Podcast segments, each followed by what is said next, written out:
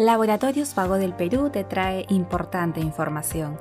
Esta vez hablaremos de lumbociática, a cargo del doctor Oscar Soto, médico general. ¿Qué es la lumbociática?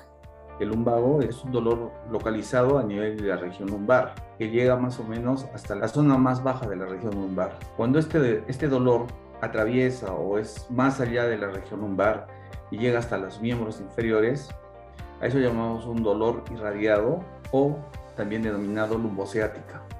Es un dolor característico que se dirige por la parte posterior del muslo y llega hasta la pierna y talón de pie. ¿Cómo se trata la lumbociática?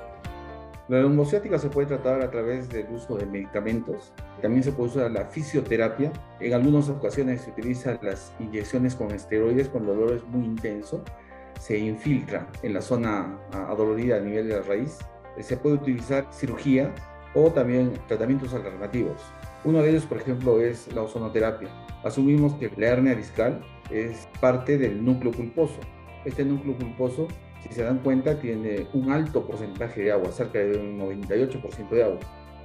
Entonces, el ozono lo que hace es, es desecar, reabsorbe el agua. Y en algunas ocasiones, por ejemplo, el tratamiento es definitivo. ¿Cómo prevenir la lumbociática?